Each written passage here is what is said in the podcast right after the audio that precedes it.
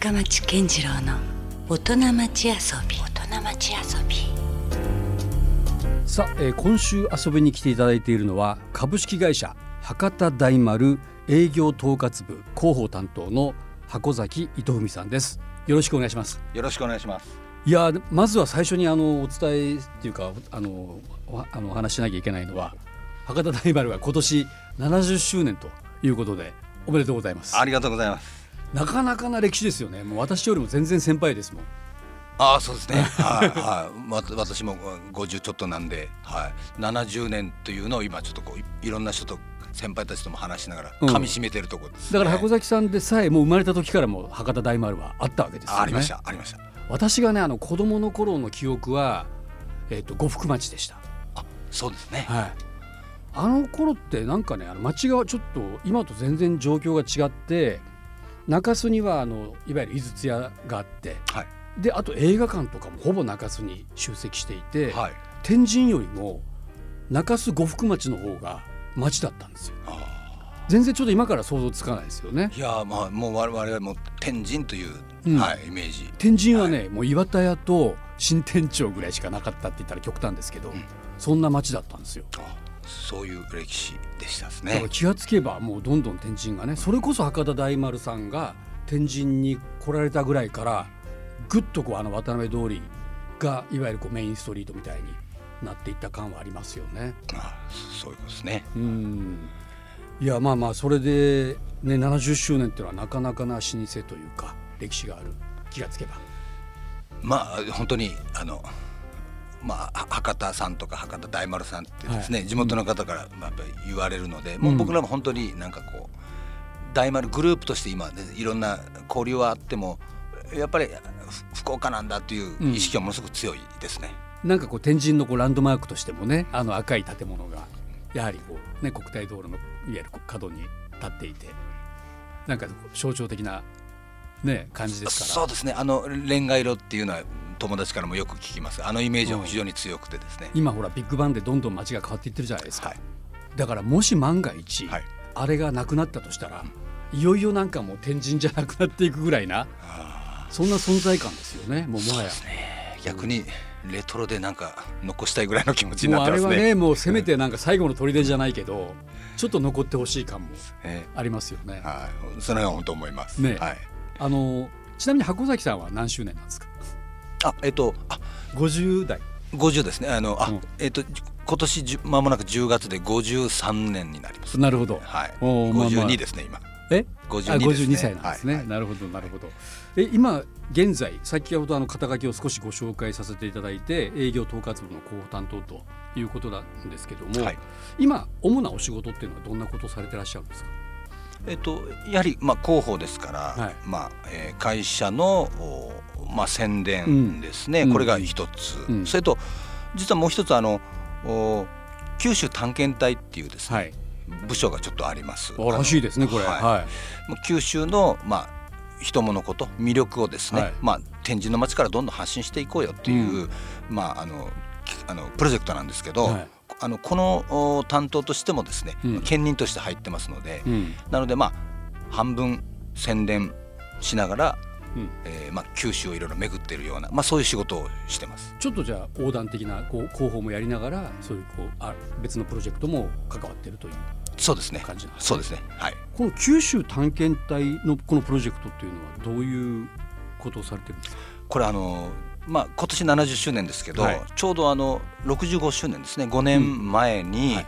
えー65年であ70周年に向けてはい。何かやろうよってうん。従業員でみんなで話したんですね。で一番多かった声が、うん。まあ、65年の、まあ、地元、まあ、福岡九州の方の、まあ、ご愛顧の感謝の気持ちが一番やっぱり多かったんですね。なるほど。じゃあもう九州にいろんなあの恩返しをしようよとうんいうことで、うん。じゃあ九州の魅力を探してうん。発信する部署、うん。じゃあどんな名前つけようか。もうもう九州探検しよう。九州探検隊という名前でいこう、うん。もうこれでスタートをして、なるほど。はい、5年経って、えー今6人のうん正式な部署になってます。あそうなんですね、はい。どうですか？その5年経ってみてこの手応えというか。あのーまあ、情報発信のですね、うん。えー、とアンバサダー認定ですね、うん。えーにちょっと認定しあのしてくれませんかということであの市役所を回ったんですよ。あ行政を回られたんですね。回ったんですよ、あの要するに地元のことは当然地元の生産者の方とかうん。知ってますけど、うん。行政の方もですね、うん。また知らない情報もあるだろうということで、うん。一旦まあご挨拶回りじゃないですけど、はい。えっ、と九州と沖縄にうん。119市があるんですけど、はい。これをくまなくずっとご挨拶回り。それだけでもなかなか大変そうな。そうなんですよね。なのでメンバーの中にはですね、まあ、119箇所を2往復以上したようなですねうわ。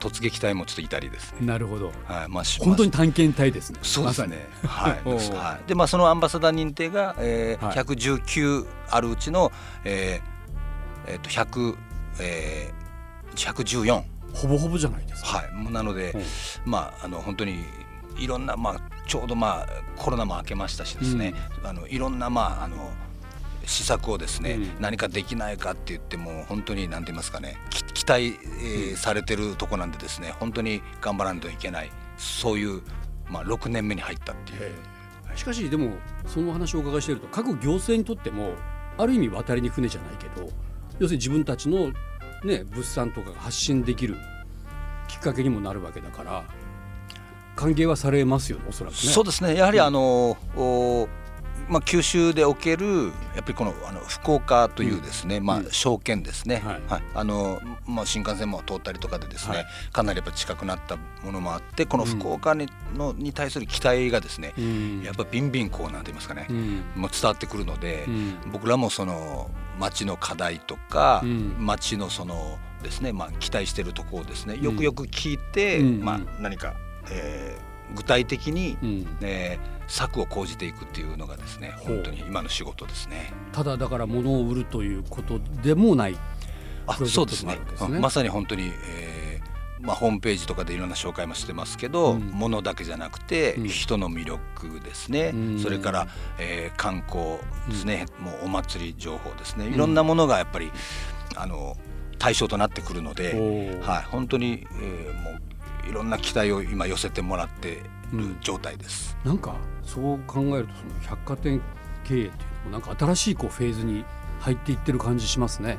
あもうあもう働いてる僕らが一番言うのがですね、はい。なんかあのもうこ小売りじゃないよねみたいな。なんかねそんなお話ですよね。はいはいはいそういう動きになってますしうん、まあ、僕らもそれで当然いいと思うしですね、うん。もう本当にこの組織がですね本当にあの、まあ、九州でおけるですね、うん。本当にあの、まあ、た立場的に、えー活躍できるような別の会社になってもいいんじゃないかなっていうような今動きを、はあはい、してます。もしかしたらなんかそうか将来的に独立していくぐらいな可能性も秘めていると。はい、もうそれほどのまあ本当に精鋭メンバーがですね、うん。揃ってるので、うん。僕も必死に食らいついていって るような。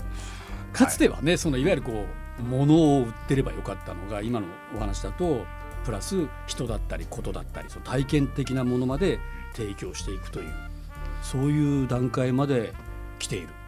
感じそうですね。本当にま町の課題は様々で、まあ当然やっぱり取り組みとしてあの SDGs みたいな話もいっぱい出てきますしですね。うんうん。はい、もうこの辺は本当に、えー今年も、まあ、本当にいいろんなイベントを今うん。仕込んでる、はい、年末に向けて、なるほど、はい、なかなかでもなんかねそのちょっとお店に入ってこう回ったぐらいじゃ気がつかない話ですよね今のお話ってね実際のところは。そうですね。あの、なかなかやっぱりあのまあ下手するともうあの関係者でもですね、うんあの何やってるかあの分かってないぐらいの、うんはい。で話すると、えそんなことやってんのって いう声がやっぱり上がってますね。いや面白いですね。まあ、確かにその我々こう福岡に暮らしていて、まあ、九州のことを実はこう知っているようで知らないというかあのそういうところって結構あるんですよね。埋もれているというか。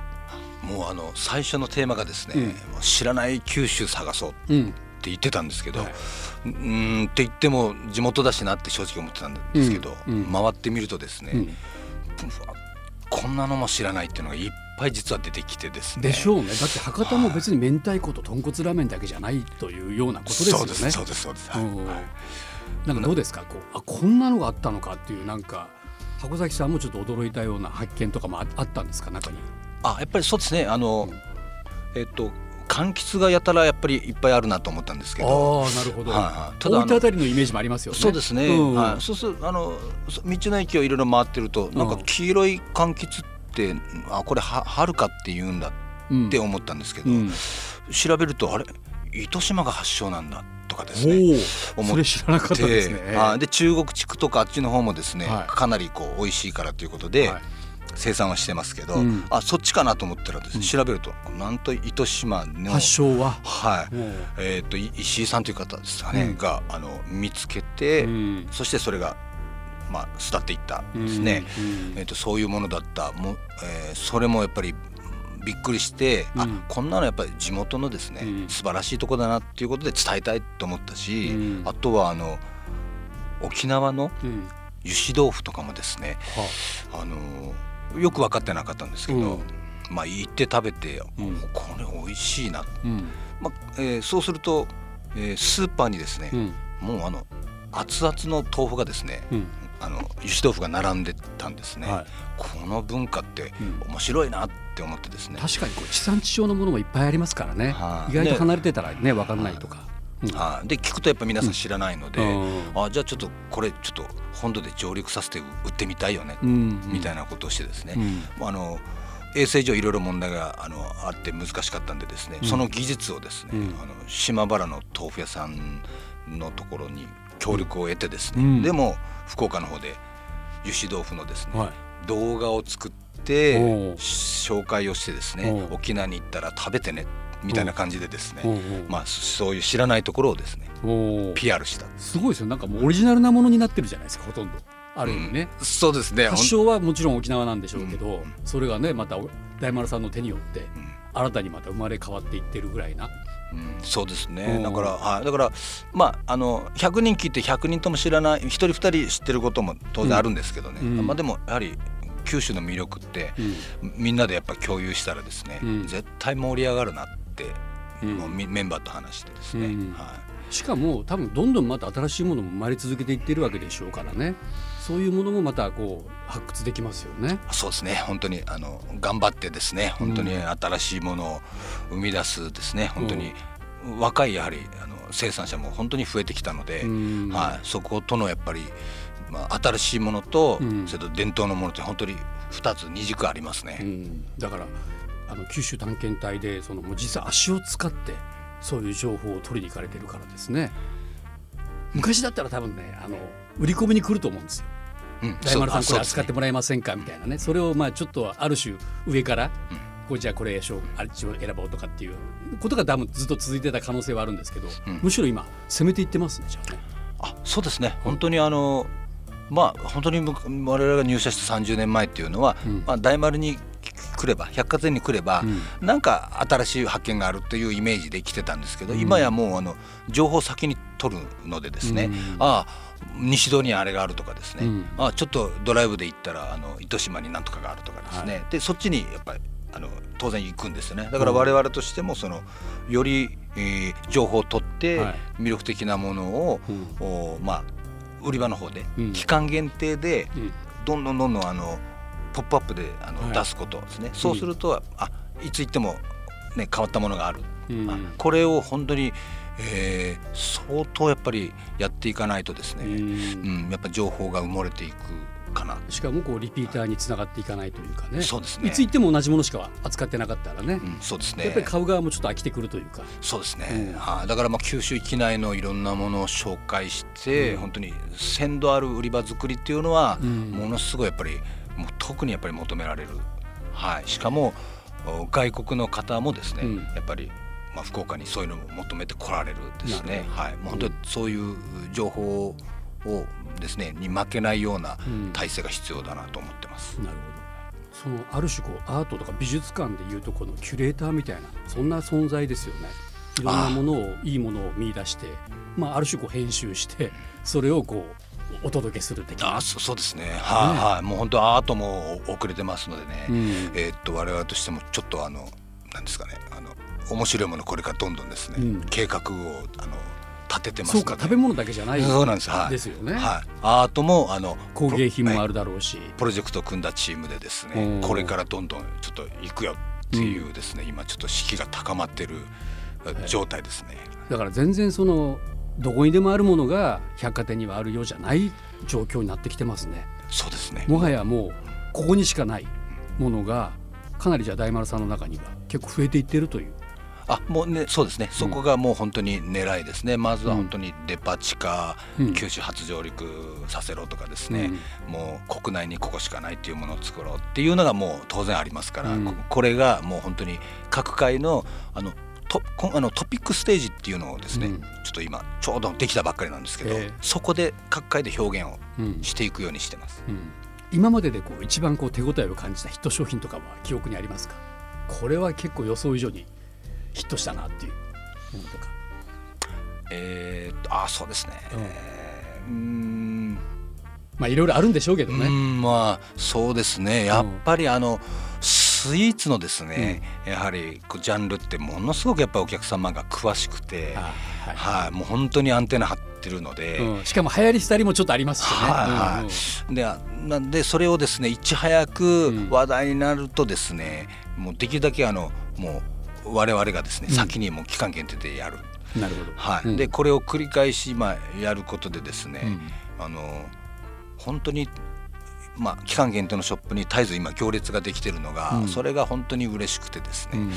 やっぱり昔はもう本当にあの何かあったらあの百貨店に来れば、うん。あなんか珍しいの着てそうっていうか列ができてたんですけど、うんうん。今やもう情報を取った場所にですね、うん。並びに行くっていう、うん。はい、か感じなので、まあ、我々もなんですかねいろんな情報を出す、うん。そんな中で特に、まあ、スイーツの期間限定っていうのはもう負けられないなっていうのがあって。ある意味お客さんとの勝負でもあるし。はいはいはい。なのでまあ本当お客さんもですね、うんああもうあれ持ってきてとか最近もあのあリクエストも。まあえーもうどんどんあの、うん広報してるとですね、うんもう捕まえられて、うんちょっと箱崎さんって、んあのこれ知ってるとかですね、うん逆にはい、うんもう質問攻めにあったりすることもあるんでですね。えーでもそれはある意味こう嬉しいことですよね。いやーもう本当にですね、うん話しかけていただくのは本当にもうありがたいですうね。んなるほどね。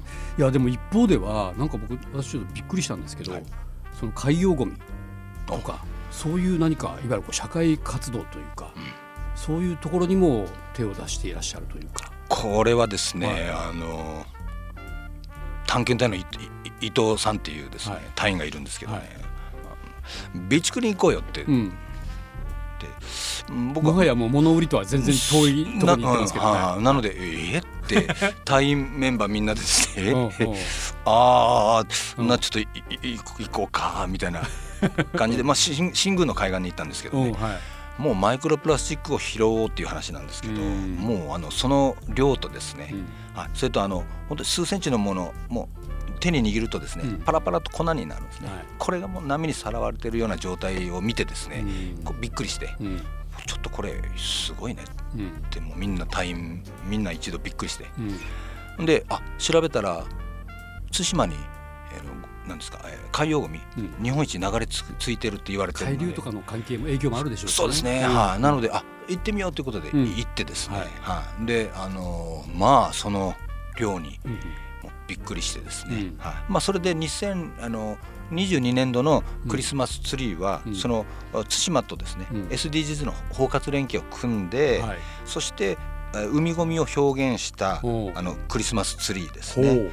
えー九州産業大学の造形、えー短期大学部の皆さんと海ごみのアートを作ったりですね。なるほど。はい、それからいろんなセミナー、ステージをやりながらですね、ぱりこう環境問題を考えようと、うん。で、まあ、ツリーは当然ですねあのこうやはり美しいものではないといけないので、うん。まあ、対馬にあの原生しているあのう海照らしっていうあの植物、い。白い、えー花を咲かせるんですけおどうその白を基調にしたツリーを作ったんですね。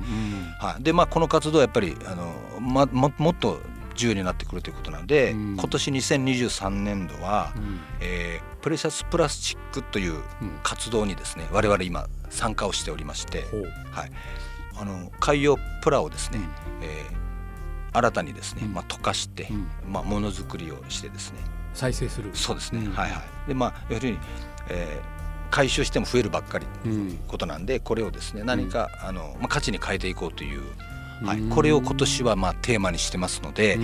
11月11日が点灯式なんですよ。はい11月11日、この点灯式にですね、まあ、あのその表現したツリーを作りますがあの今回あの循あの循環というですね、うん。まあ、テーマで、うん。やはりあのゴミも循環をするということで、それから山からえー自然ですね海までつながって循環しているという部分もあるので、今回このプラスチックでですね、うん。あの植木鉢みたいなやつですね、うん。ポットをですね、うん。再生したものを作ってこれで植物を植えていくみたいなですね、そういう流れのですねうん。クリスマスツリーを。ある種の循環型のもう商品開発のレあれですよね。そうですね。はいはい。なんでこれちょっと皆さんぜひですねえー本当ぜひ、えーツリーが立ってる間なんですけどね、うん。あの本当に一度でいいので、うん。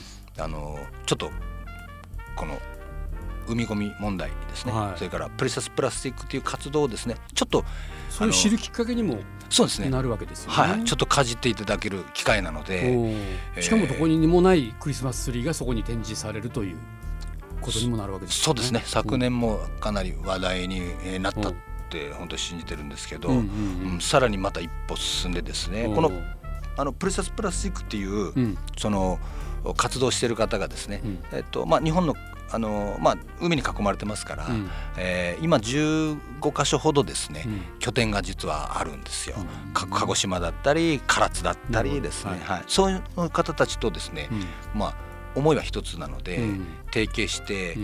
えーそちらで取れた、まあ、プラスチックですね、うん。回収したものもですね、えーえーポットに生成したものをですね、うん。送ってもらったりしながらですね、うん。はい、もう本当に、えーその海洋プラスチックを表現する拠点の釣りをですねこの福岡で作ろうっていう試みでですね、素晴らしいですね。はい、単なるこう社会活動で終わらせないというか、それをさらに今度は大丸さんが得意とするものに変えて、ん。またそれを今度販売していけるような、そうですね。それが本当の循環型につながっていくわけですもんね。はい、よくよく本当に何かこうブランド化できればですね。まあ本当に収益を超えたちょっと素晴らしさがあると思うし、今そういう活動をやってるだけでもですね、うん。このお世界的に活動してるんですね、あのまあ、韓国の方とか、うん。あとヨーロッパの方もですね、うん。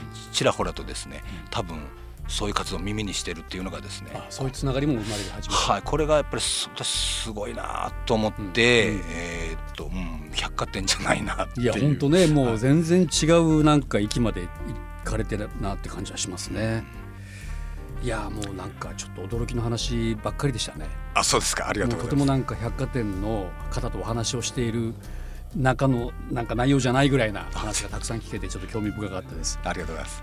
どうでしょう、まあ、あのここで、まあ、あのいろんなイベントされてらっしゃると思うんですがまたあの直近で何か新しい試みがあるということで聞いてるのが、えー伝統工芸職人展。はい。これがあの8階の催事場で、えー来週から始まるとはい。いうふうにお伺いしてますけど、これはどんなものなんでしょうか？あの9月27日からですね、はい。やはりこれもまああの九州域内も含めてですけど、はい。やっぱりあの日本のやっぱ伝統工芸ですね、これはやっぱり、えー長く長くやっぱりつないでいかないといけないということで、うん。えーまああの久留米がすり、えー博覧会をですね先月やってみたりということでですね、ん本当にまあそういったものについてお客さんも本当に、えー反応してくれて大盛況だったんですけど、うん。おまあ、今度はですね9月末伝統工芸職人展、うん。あのまあ、百貨店として、えー8階のイベント会場で、開催はするんですけど、うん。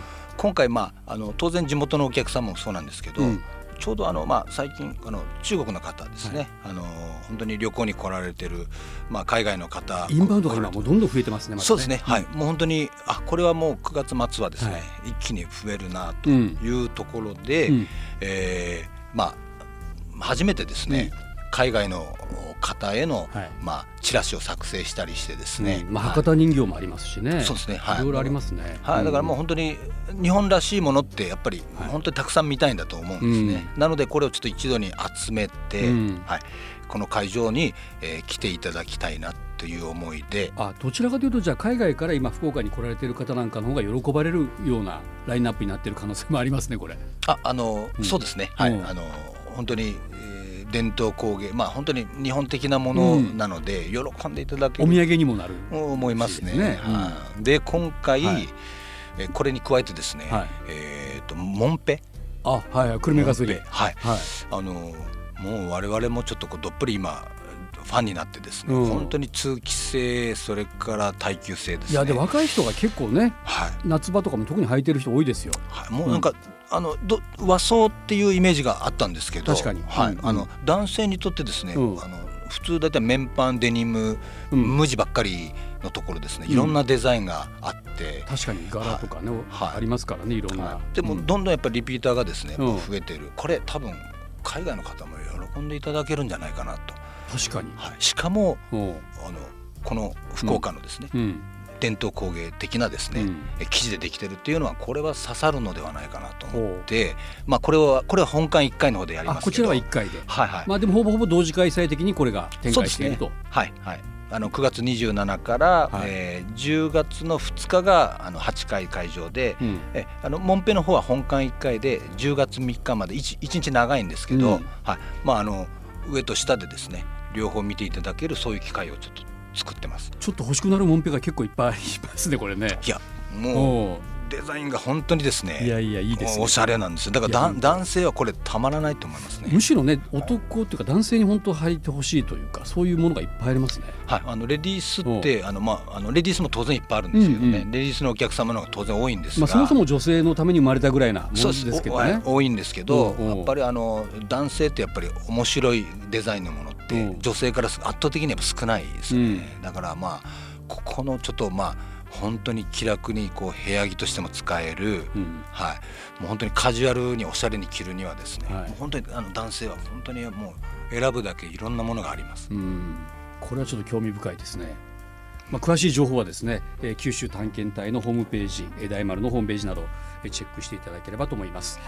さあということで、えー今週はありがとうございました。また引き続き来週もよろしくお願いします。ありがとうございます。はいということで今週のゲストは株式会社博多大丸営業統括部広報担当の箱崎糸文さんでした。ありがとうございました。ありがとうございました。Love FM Podcast. ラブ f m のホームページではポッドキャストを配信中スマートフォンやオーディオプレイヤーを使えばいつでもどこでもラブ f m が楽しめますラブ FM.co.jp にアクセスしてくださいね Love FM Podcast.